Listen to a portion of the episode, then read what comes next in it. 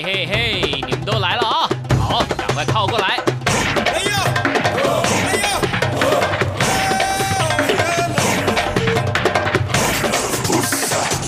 想了解台湾吗？一起来收听《台湾红不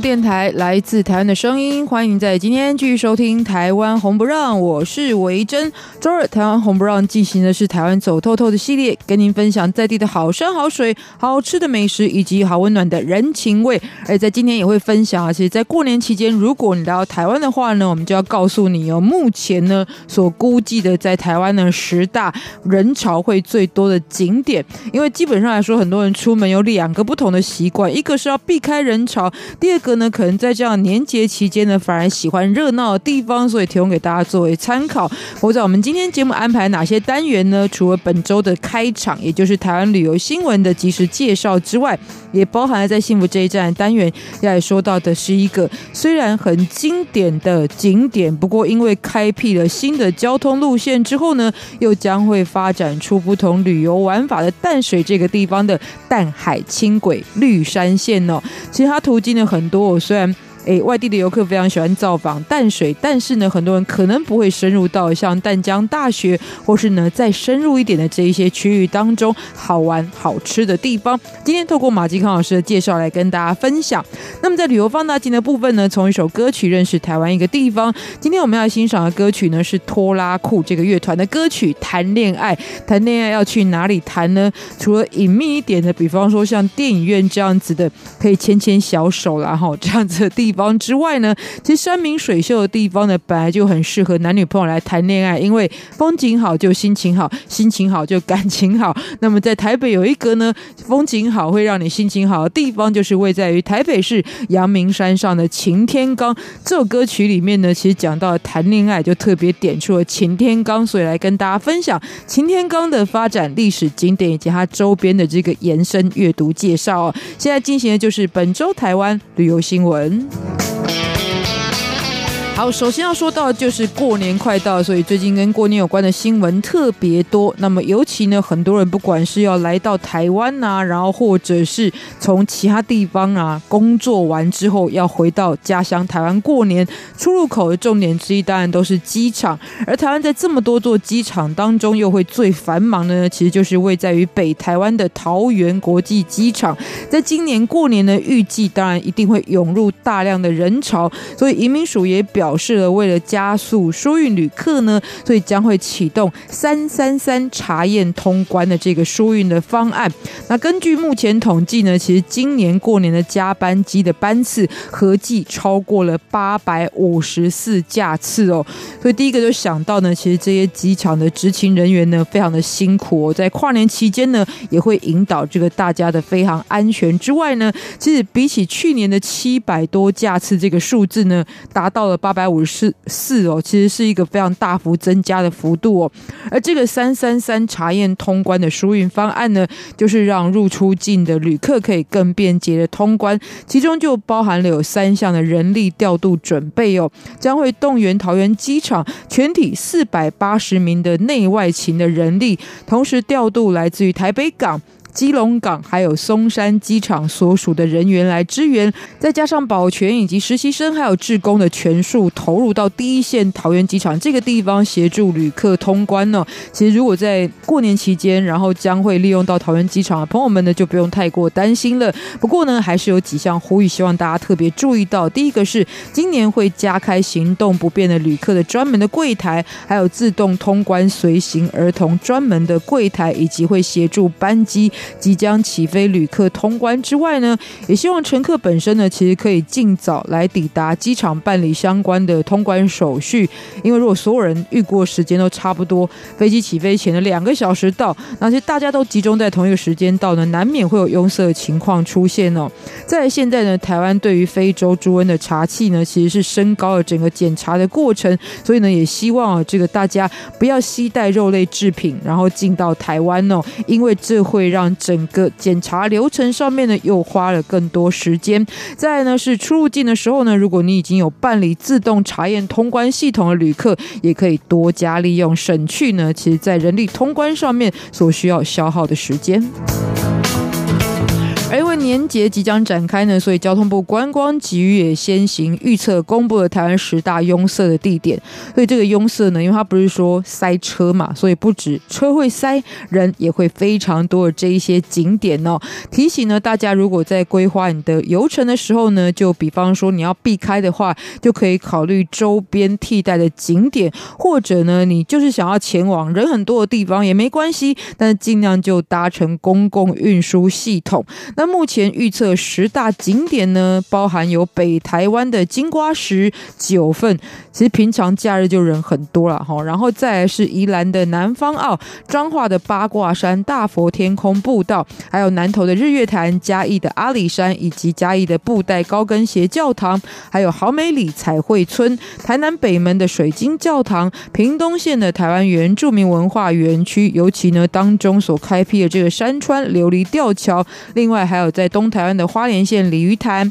台东卑南乡的绿色隧道，还有三仙台水望上流、小野柳等地区哦。而这个大家在疏运上面，如果觉得有一些困难的话呢，事实上像是日月潭、阿里山、茂林、东部海岸等国家风景区，还有太鲁阁国家公园以及八仙山国家森林游乐区等等重点的区域，其实也开辟了接驳专车的路线。所以要规划的时候呢，也可以特别查。其实，在过年期间，很多在台湾的风景区都是有接驳专车的。同时呢，其实也为了呼应这个台湾现在进行的电子票证，搭乘搭乘公共运输呢，其实会提供优惠的方案。像是在过年连假期间，如果持电子票证呢，搭乘台湾好行的话呢，在特定路线也会有半价的优惠。所以呢，相关的资讯也可以特别查询。好，那最后说到呢，还是近期的这个在地的人非常关注的有关于非洲猪瘟防疫的一个状况，事实上是不断的在升级当中哦。因此，警政署呢也调拨了一百一十名的警力加入了桃园机场的防疫行列，同时也强化来自于中国大陆等非洲猪瘟疫区来到台湾的旅客的一个防疫的检查。所以呢，航警局的警力会持续在各个的航站的空桥的闸闸门口。来进行防疫的检查哦，而替代役人员呢，则会手持肉质食品请抛弃的告示牌。那么在肉质食品检查站呢，也会告知旅客主动要丢弃这一个来自于疫区的肉制品，以利快速通过检查站。那其实大部分的旅客呢，在看到这样宣导之后呢，都非常配合，来主动的告知或丢弃手中的这个手提行李的肉制品哦。而且其实查出来最多就是在班机。上面原本就发送了肉干、小零食，或者是部分没有吃完的飞机餐等等。总之，不管知不知道，其实最近有很多的消息，就说这个来到台湾，然后被检查出来，不管是外地的这些旅客，或者是台湾本地人哦，检查出来之后呢，被罚二十万。很多人就觉得说，哇，这样子我都不知道，事先不知道被罚，然后心很疼的感觉，有所抱怨。但事实上呢，透过刚刚的介绍，你也会知道，其实从不下飞机开始，在飞机外的这个空桥部分呢，就已经会有人员告知你，甚至飞机落地之前也会不断的有广播，然后一直到你要通关之前呢，其实都会有相关的提醒，也很难不注意到。所以呢，我想还是这个有很多人是抱着侥幸的心理想要闯关，但事实上呢，不只是罚二十万，非常的不划算。如果造成台湾呢，其实也成为这个可能会造成疫区的一个状况呢，更是得不偿失了。所以再次提醒大家特别注意。然后台湾呢，事实上就是要注意到非洲猪瘟的这个差异呢，是完全升级的一个状况哦。好，那么待会回到节目当中，就来跟大家介绍了这个位在于经典的台湾北海岸的景点淡水这个地方新开辟的淡海轻轨绿山线，途经的过程可以看到哪些重点的风景呢？待会由马继康老师来介绍，这里来欣赏孟耿如的歌曲《出发》。真的要丢掉昨天的不快乐，真的要把过去放在角落，必须往前走，必须学着让自己成熟。有风有雨的路，前面还有。要怎么选择属于我的生活？站在原地不动，或者叹息年华已老，出发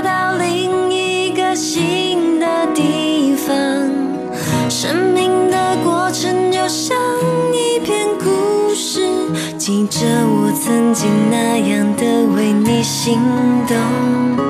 记着我的梦想，我的努力，我的真心，出发到另一个新的地方，不能永远抓紧回忆不放，该面对的总要坦然的去面对，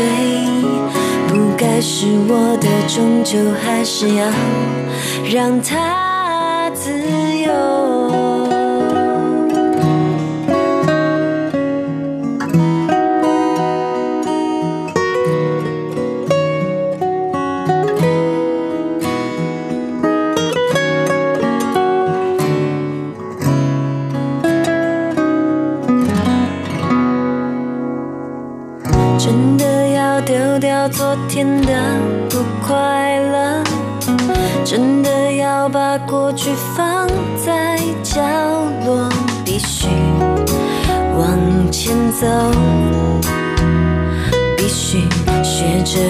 自己承受。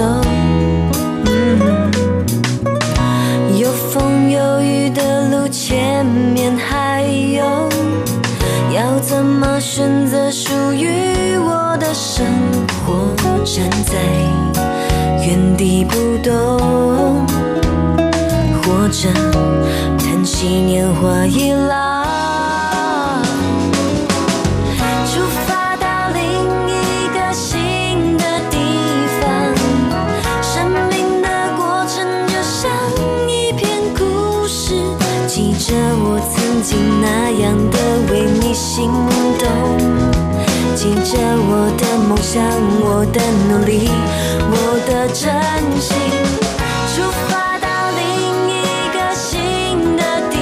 方，不能永远抓紧回忆不放，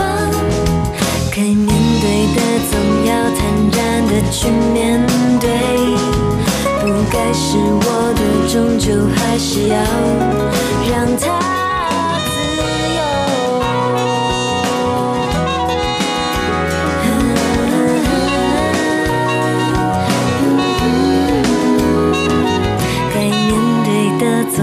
坦然的去面对，不该是我的，终究还是要让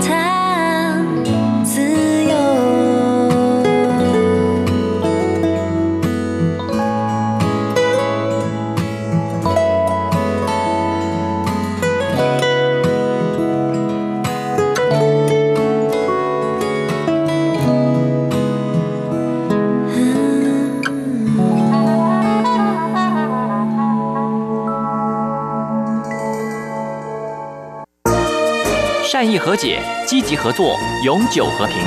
行政院大陆委员会与您携手共创美好的未来。中央广播电台听众朋友，大家好，我是孙燕姿，在这里祝福所有听众平安快乐。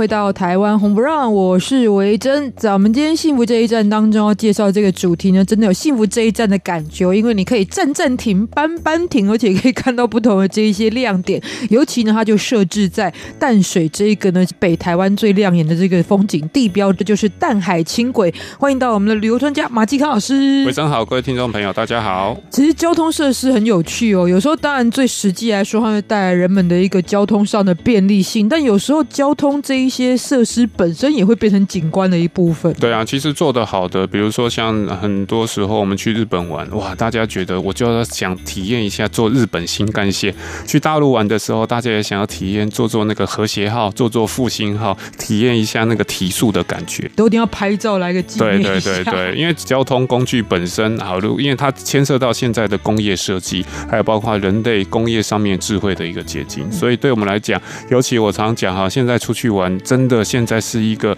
人类文明有史以来最好的一个时期。你想看以前人要出去玩，哪有像我们现在这么容易这么方便，对不对？要不十天半个月，怎么可能玩得起来？那现在十天石油的使用跟发掘，对，那现在十天半个月，基本上也就可以有了一个这样的全貌，仰赖的全部都是便捷的交通。嗯，不过今天要介绍这个淡海轻轨哦，其实事实上是在原本大家就很熟悉的一个风景区上面，但是去做这样一个交通的设施，这当然有它的一个很实物上的利益，就是可能不在这边生活的人就会觉得淡水不是本来就很多人来这边玩吗？那从这个角度来看，不是本来交通上就应该蛮便利吗？但为什么还需要设置这样子一个轻轨的设施？其实淡水从历史上面来看，它一直以来都是北台湾非常重要的一个出入门户哈。尤其在一八六零年啊，这个英法联军签订《天津条约》之后，淡水开港，这是在淡水历史上面非常重要的过程。好，从那个时候人越来越密集。可是哥有去过淡水也知道，淡水的腹地其实非常狭小，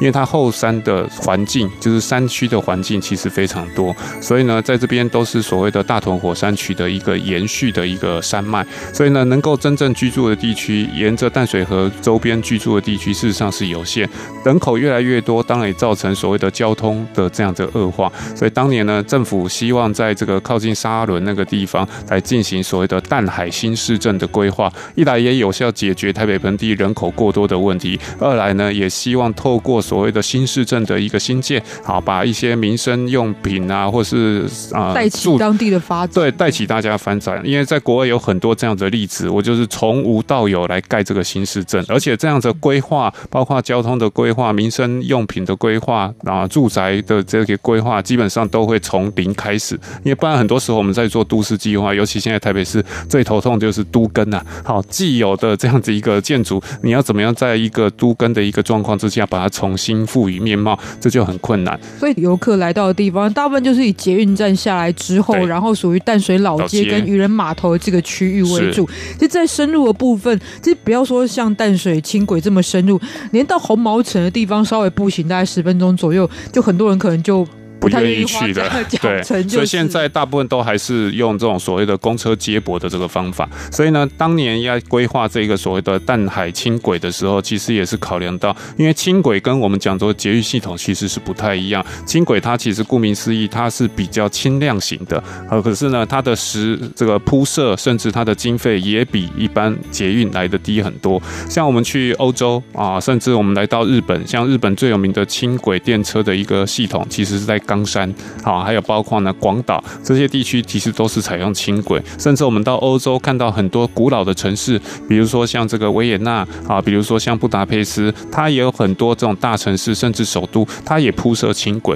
其实我知道当地为什么铺设轻轨，第一个，因为呢要快速解决这种所谓的都市面临的交通问题，所以轻轨是最快的处理方法。这其实以我们现在的这个都市公车设计的概念来讲，它好像就所谓的 BRT 公车专用。啊，为什么不挖地铁？因为地铁在整个挖掘过程当中，光征收就可能也特别。另外一个可能大家没有考虑到的一个问题，因为在挖掘地下的过程当中，有的时候会挖到古迹。好，你可以看到欧洲的这个历史，很多的古迹都是在地底下。万一挖到，不好意思，原本预计两年的工期可能就要开始延宕，因为要先整理这些所谓的古物。所以呢，对欧洲很多国家来讲，铺设轻轨其实是最快，而且呢，相对来讲也最省钱解决的这个状况。所以淡海新市镇，因为这个地方呢有很多居民的这个居住，所以还是以所谓的通勤运输为最主要的这个目标。当然，不过看它整个的一个沿线规划，还是会经过一些景点。当然，假日时候来旅行，也可以当交通的一个安排跟参考。嗯，因为我们毕竟还是以旅游作为主题嘛。其实刚刚讲到很多可能在交通上面稍微的不便利一点，比方你稍微要等一下公车，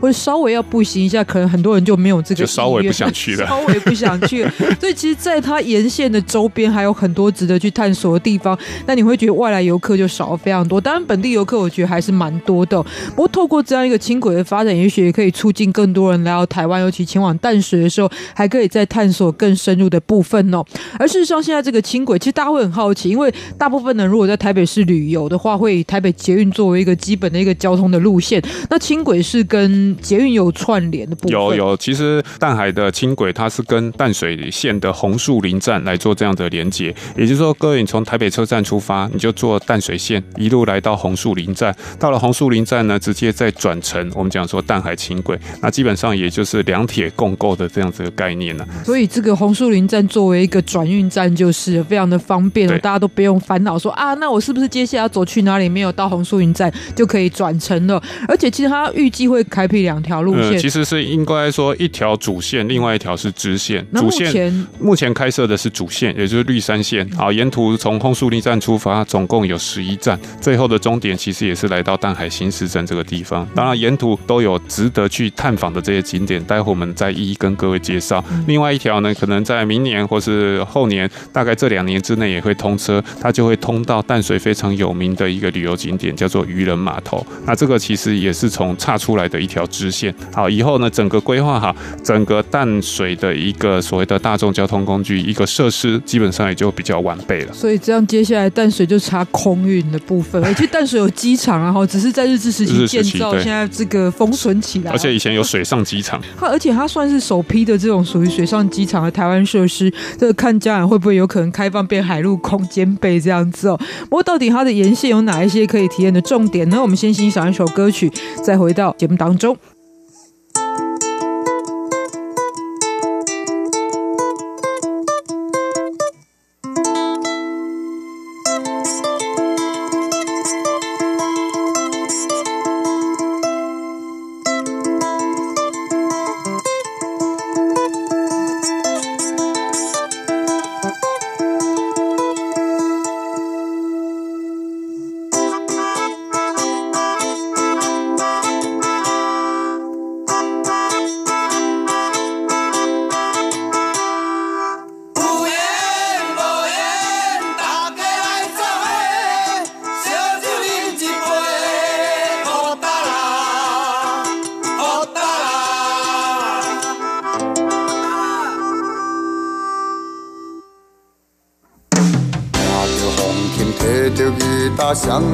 人牵做伙，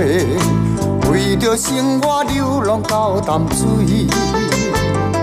想起故乡心爱的人，感情用这厚，才知影痴情是第一讲的人。烧酒落后，心情轻松，不出放轻松，往事将伊当作一场梦。想起故乡心爱的人，将伊放袂记，流浪到他乡，重新过日子。阮不是爱花，阮只是欢迎来看我。人天啊叫阮，风雨嘛着行，为伊唱出留恋的情歌。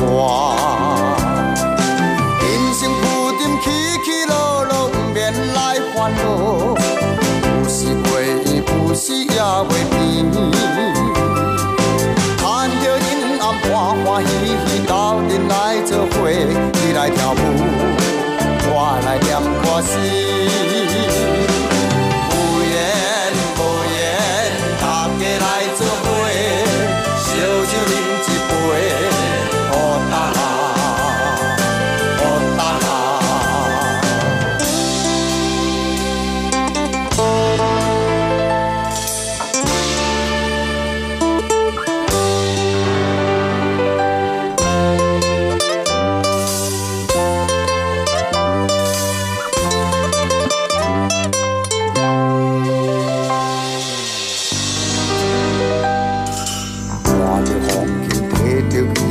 双人牵做伙，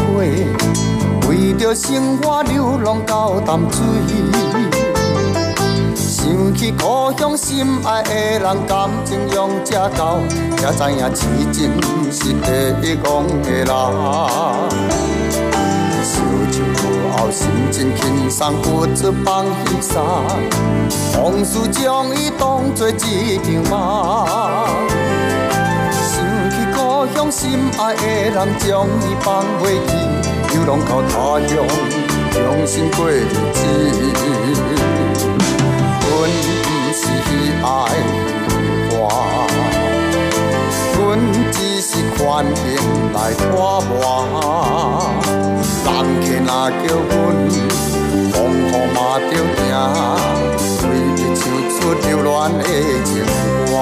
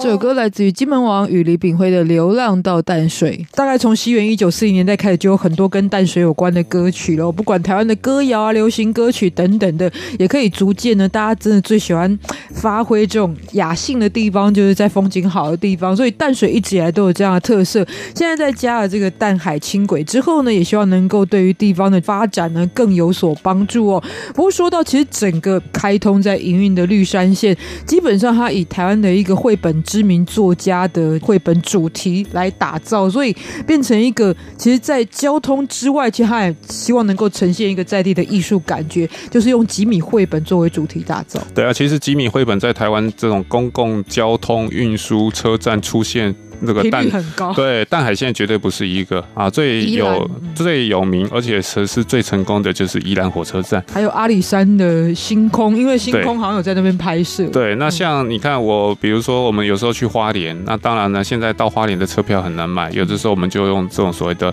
啊游览车接驳。那通常我都会在宜兰车站让客人上车，为什么？因为呢，你坐游览车过去那个时间有的时候抓的不好，哎，早到我们也不担心呢，因为呢就可以跟客人说，我们宜兰车站外面。有吉米的这些行动装置啊，装置艺术的这样子一个园区，好，那它其实也跟这个车站啊，这个人来人往，然后呢，商旅繁忙的这样子一个主题来做结合，是呈现绘本里面的主题。而且虽然它不是说超级大的一个空间，但是你可以拍的非常的精细。对，而且重要的是，不只是这样拍，你还可以跟他有互动，因为在那边你可以看到男女主角拿着行李箱，哎，你也可以在这个旁边插上一脚，所以拍起来特别有互动感啊。当然呢，吉米的这个画作常常也给人家温暖人心的这个感觉，这也是我们讲说受到喜欢非常重要的原因。因为不是像拿什么日本的 Totoro 啊，或是日本的航海王好这样子拿来，因为它不接地气。那同样的淡海这个绿山线，它也在十一座车站外面都设置了台湾艺术家的这个吉米的公共艺术作作品，而且呢，它是有主题性的，然后也是以淡水在地的特色为主题。所以这个作品呢叫做闭上眼睛一下下，好，包括车站里面的这个指示牌呀、啊、刷卡机呀、啊。都可以看到吉米的作品，好，就像我常常也很纳闷，哈，比如说这个搭乘这个某个航空公司的时候，有些人听到哇，搭乘到 Hello Kitty 机，大家觉得高兴到不得了；搭到酷企鹅的这个高铁车，大家也高兴的不得了。所以这种主题的这个跟交通工具来做结合，可以把比较刚的、好比较硬的这种交通工具，把它柔软化，也让大家务实的一种状态，变成更有想象力。对，然后甚至跟旅行来做结合，哎，大家会觉得。搭乘这个交通工具当中有另外一层不同的感受。所以当然经营要多角度啊，大家现在都要做复合式的经营。对，你绝对不能只有一个主题来做一个东西在那边。对对对，你一定要结合各种不同的这种多元的，还可以吸引更多的人潮。对，不过来说到这个搭乘这条路线，最主要就是要探索当中的景点。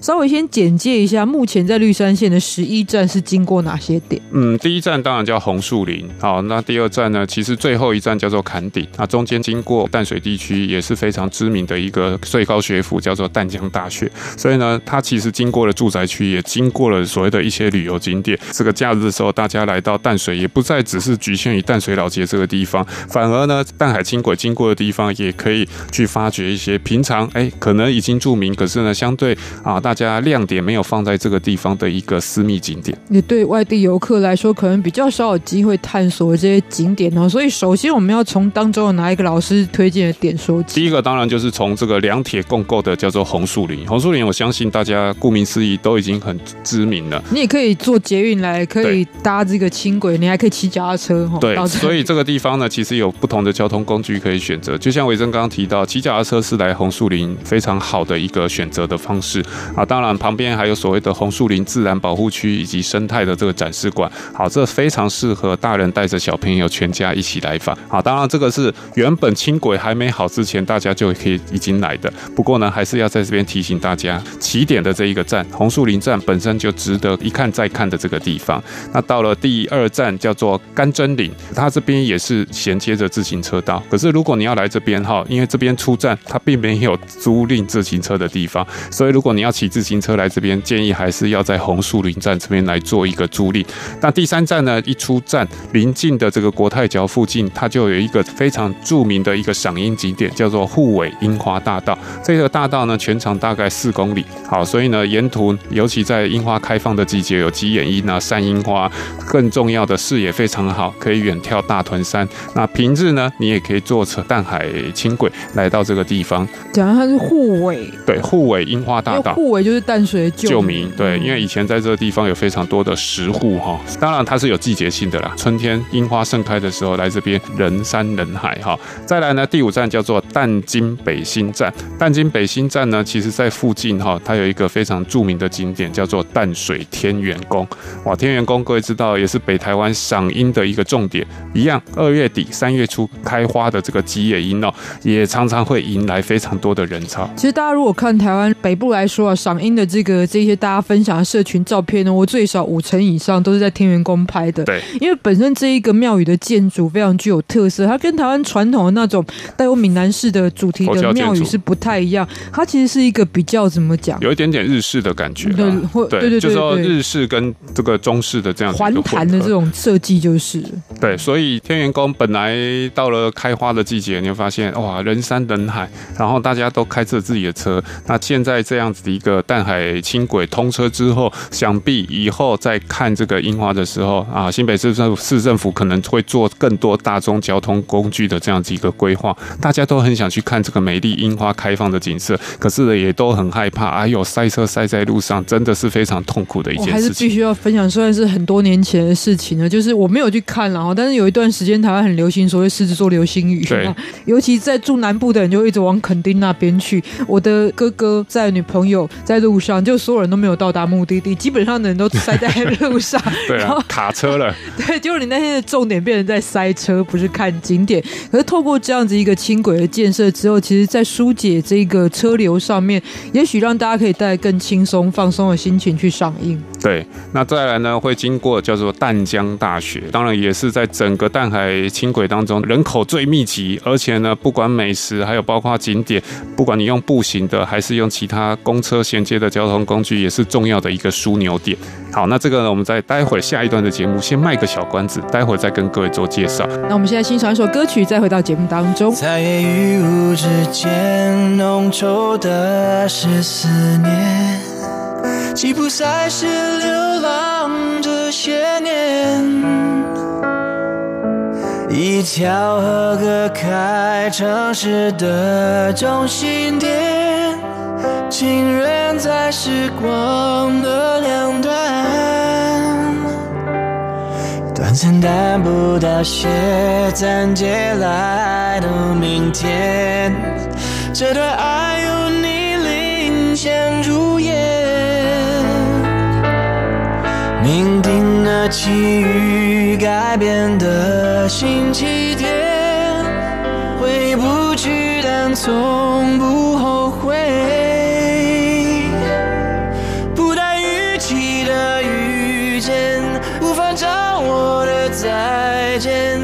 那是我们际遇的起点。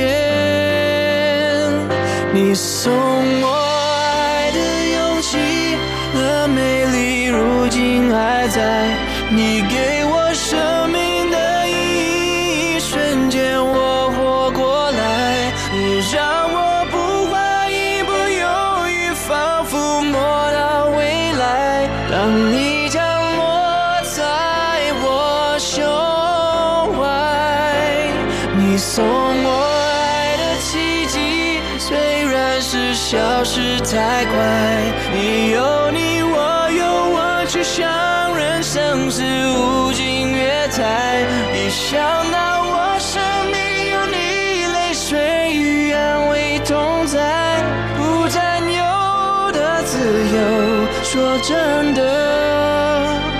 才是爱。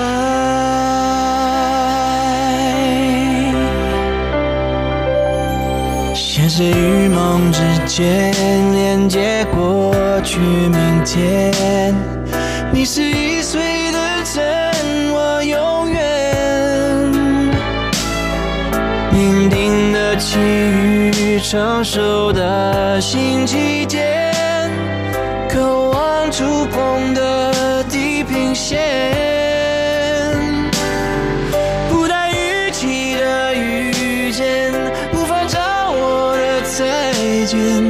那是我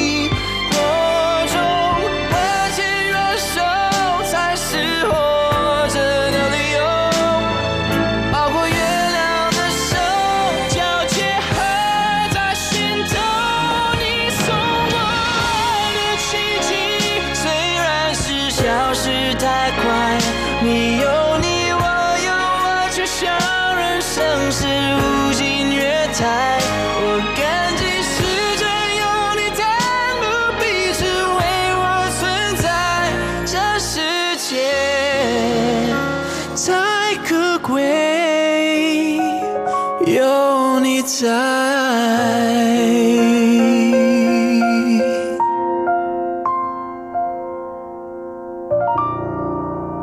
好，所以淡海轻轨的这个开通之后呢，其实，在前一段时间试营运是一个免费的状况，所以很多人试乘过了。所以在这段期间当中，我的社群网站上面有很多朋友分享他们整个搭乘的经验呢。其实大部分都是第一个轻轨本身，也许对很多人来说就很新鲜了。然后再来就是深入到很多淡水的当地的景点哦。那我们欢迎到来介绍，就是旅游专家马继康老师。大家好。其实这个设计来讲的话，除了对于旅客很方便，对于当地住户非常方便，我想另外一个就是我们接下来要介绍，对于淡江大学同学们，可能也是一个非常好的福音，就是。对啊，其实淡江哈，在以前念书的时候，早期的时候，他们要到淡水哈，基本上坐公路局，哇，从台北坐到淡水，基本上我印象很深刻，两个小时。那当然早期有所谓的北淡线的火车，那北淡线火车后来拆掉之后，变成我们现在的这个淡水捷运线。好，那不管怎么样，它其实都只是到淡水靠近淡水河的地方，你还要转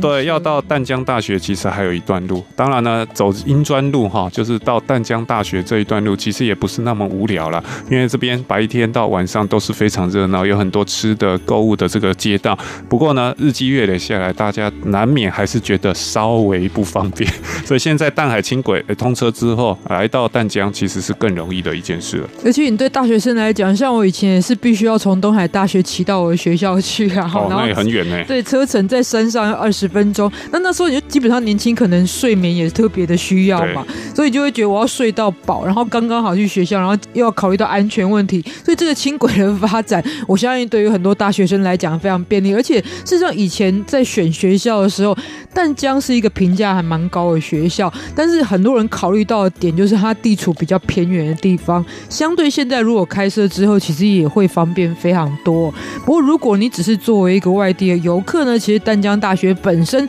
就是很多人喜欢来造访的地方，尤其这边的宫灯步道，诶，虽然也有一些属于大学经常会有的灵异传说啦，就听说会有学姐晚上会出来这样子。我本身其实淡江大学是一个很值得参观的重点。对啊，其实淡江啊有这种所谓宫灯大道，另外他们的蛋卷广场也很有名，其实就在他们的宿舍前面啊。另外呢，因为淡江以前有这种轮机系。那原本的这个戏馆呢，现在被改成叫做海事博物馆。那整个呢面积有六百四十五平，里面有五层楼，收集了古今中外的这些船只模型，总共有五十艘。好，所以呢也是难得一见在大学里面有的一个博物馆，就是跟海洋航运有关的。对，因为我刚刚提到一八六零年淡水开港这个地方的命运，其实跟所谓的船只，尤其在早期一府二路三艋甲啊这种所谓以水运交通为主的年代，淡水也曾经辉煌一时。当然也是来自于当时的海上，还有包括水运的这个交通设施。也因为这个关系哈，淡江大学当年在成立的时候也就有轮机系。好，后来呢，在民国七十年代的时候废系。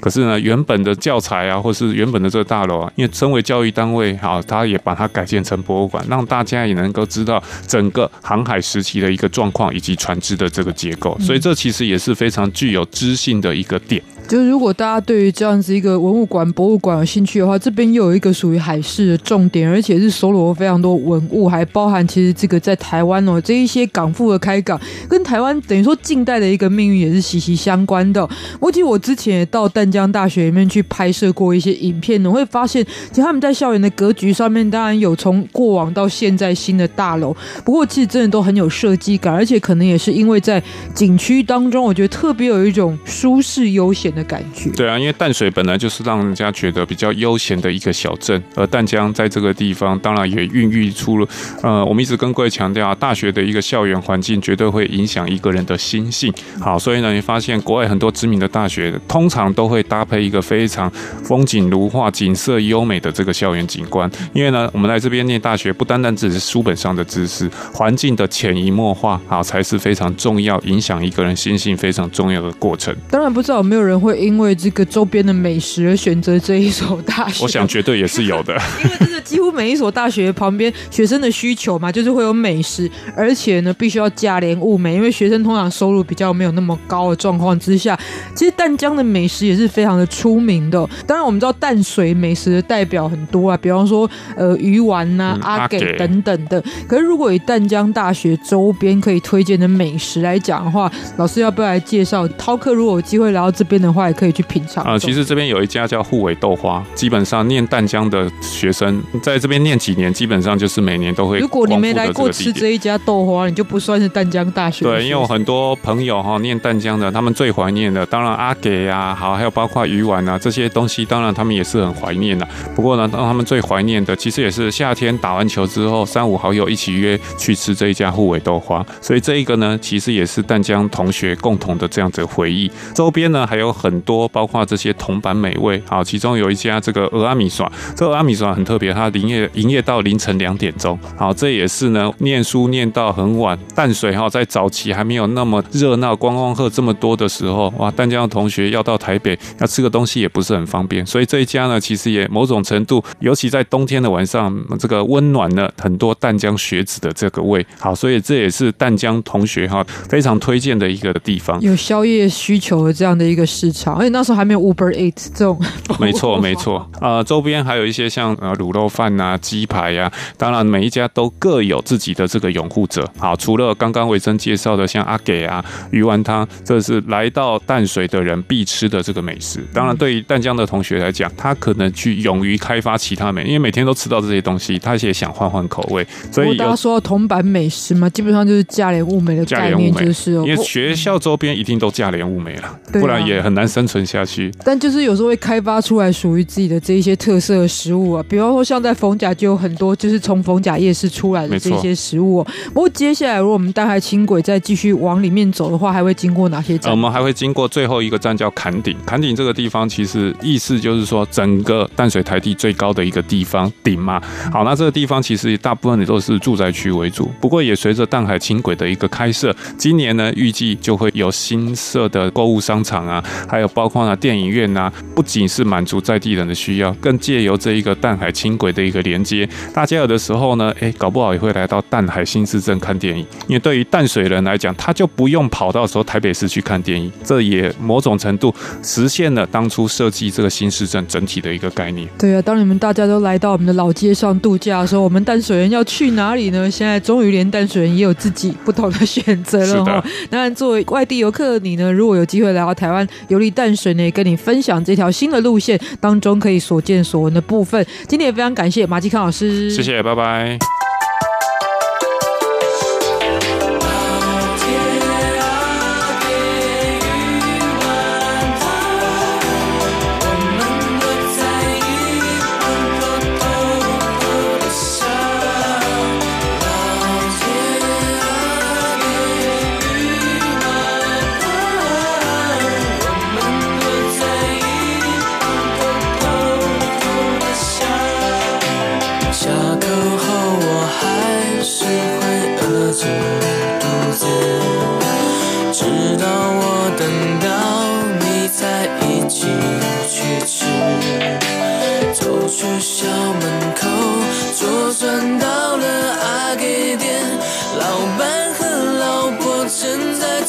家，我们躲在一旁笑。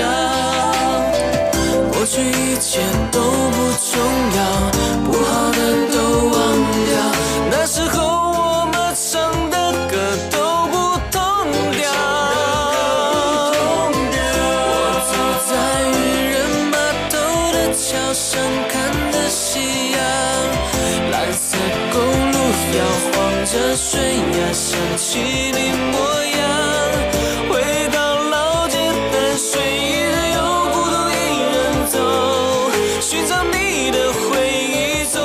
这里我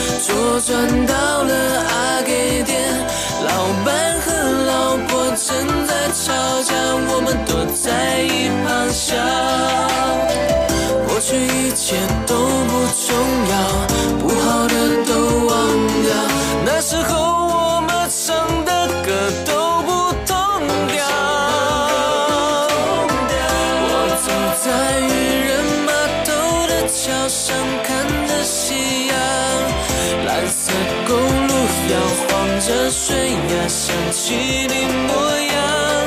回到老街淡水，依然有孤独一人走，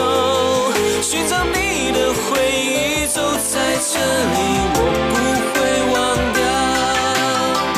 我走在渔人码头的桥上，看着夕阳，蓝色公路摇晃，着水呀，想起你模样。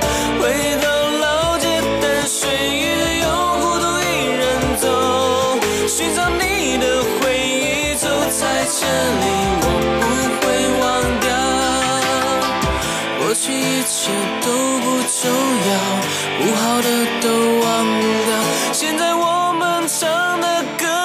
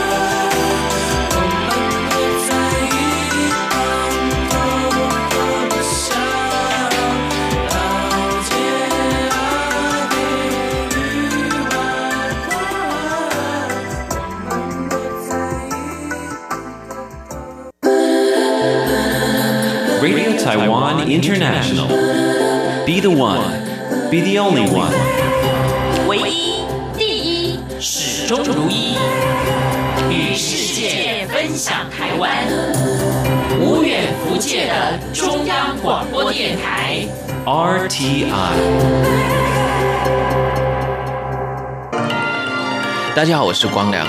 你先收听的是中央广播电台。我要祝大家很多很多的希望都会实现。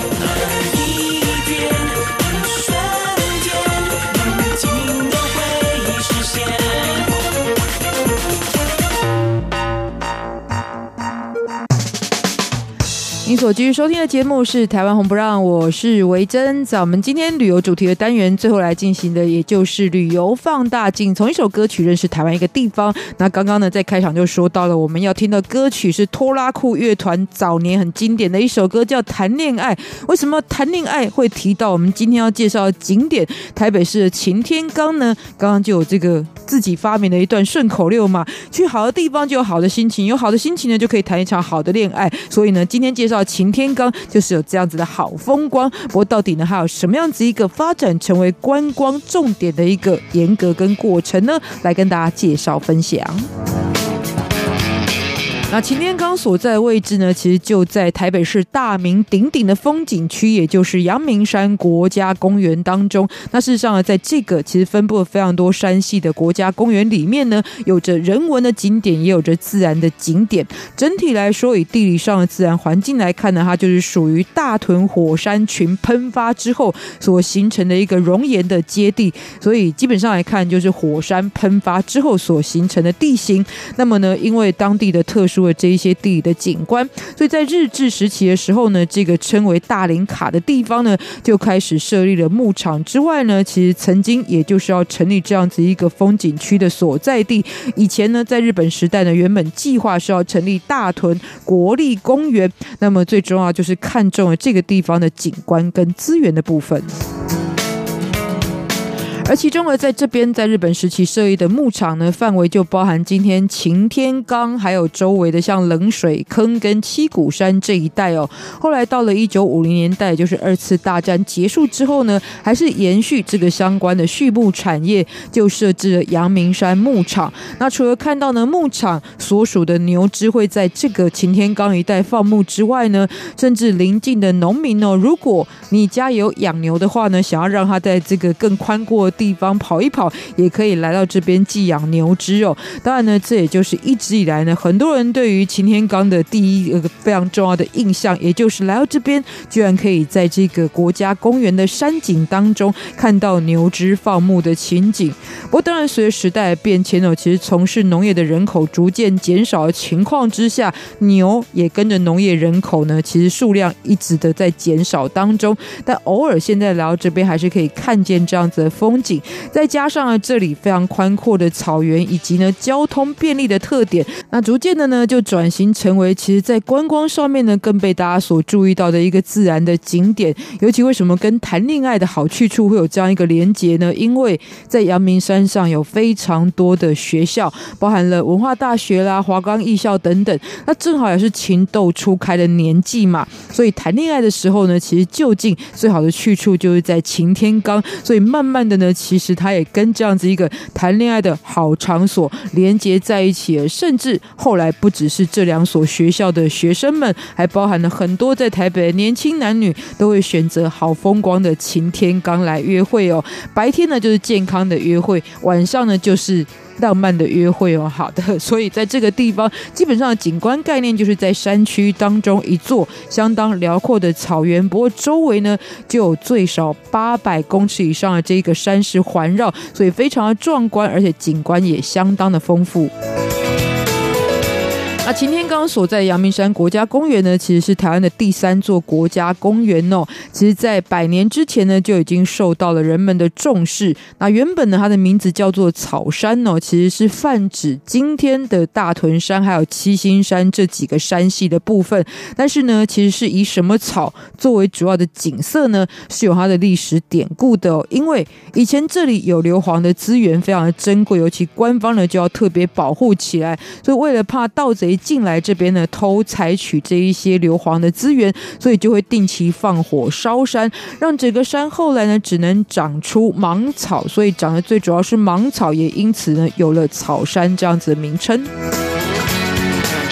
而后到了一九五零年代，为了纪念明代的学者王阳明呢，所以将原本以草山为名的这个山系改名叫做阳明山，成为今天呢很多朋友更熟悉的一个名称。而后呢，又在一九八五年就成立了阳明山国家公园，整体内的这个景观真的非常非常的多，一天绝对玩不完。除了擎天岗呢是约会或者是举办团体活动的时候热门的地点之一呢，其实当中比方说小油坑。冷水坑、草山行馆、阳明书屋、中山楼、林语堂故居，都是造访当地人不能错过的一个地标景点。那其中的冷水坑油气区呢，其实这个非常接近擎天岗哦。那么在这边的水呢，其实是。摸起来很冷冽的冷水吗？不是，其实这边的水温还是可以到达四十度。但是你知道，冷热是一种相对比较的。那刚刚说到这边是火山地区嘛，所以呢，大部分是属于温泉。那跟其他的这一些温泉的温度来比较呢，冷水坑因为比较低温，所以因而得名。那么在这边呢，还有一个著名的牛奶湖，这是台湾唯一的沉淀硫磺矿床。涌出的泉水呢，因为含有大量的矿物质，所以呈现的颜。颜色是乳白色，像牛奶一样，所以呢也被称为牛奶湖，是这个地方非常特殊的景观之一。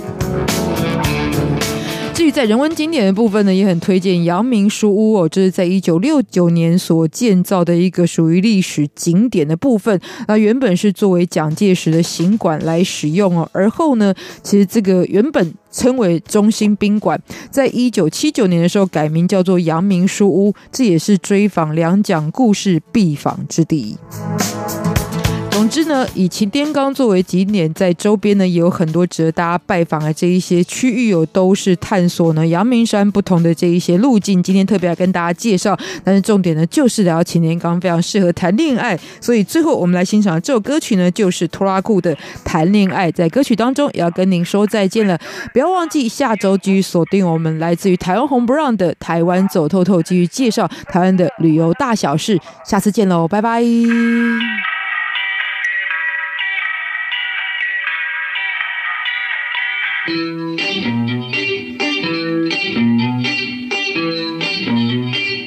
你说我们来谈个恋爱吧，你想要有哪一种的谈法？不要让我在这里一直想，你却不帮忙待在一旁。你说我们先定个大方向，然后让我们慢慢完成它。这方向不能定得太远大，如果太远大，很难到达。Oh yeah，能够让你的美丽更加的浮现。Oh yeah，让我更加的沉醉。Oh yeah，是个向你表白的大好的机会。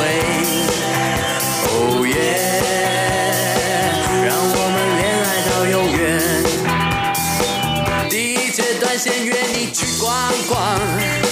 然后再跑去淡水看夕阳。看完夕阳再去那青天岗，喝完地瓜汤送你回家。第二阶段就是常去你家，第三阶段要见见你爸妈，陪你爸妈下棋聊天喝茶，然后就把你带回我家。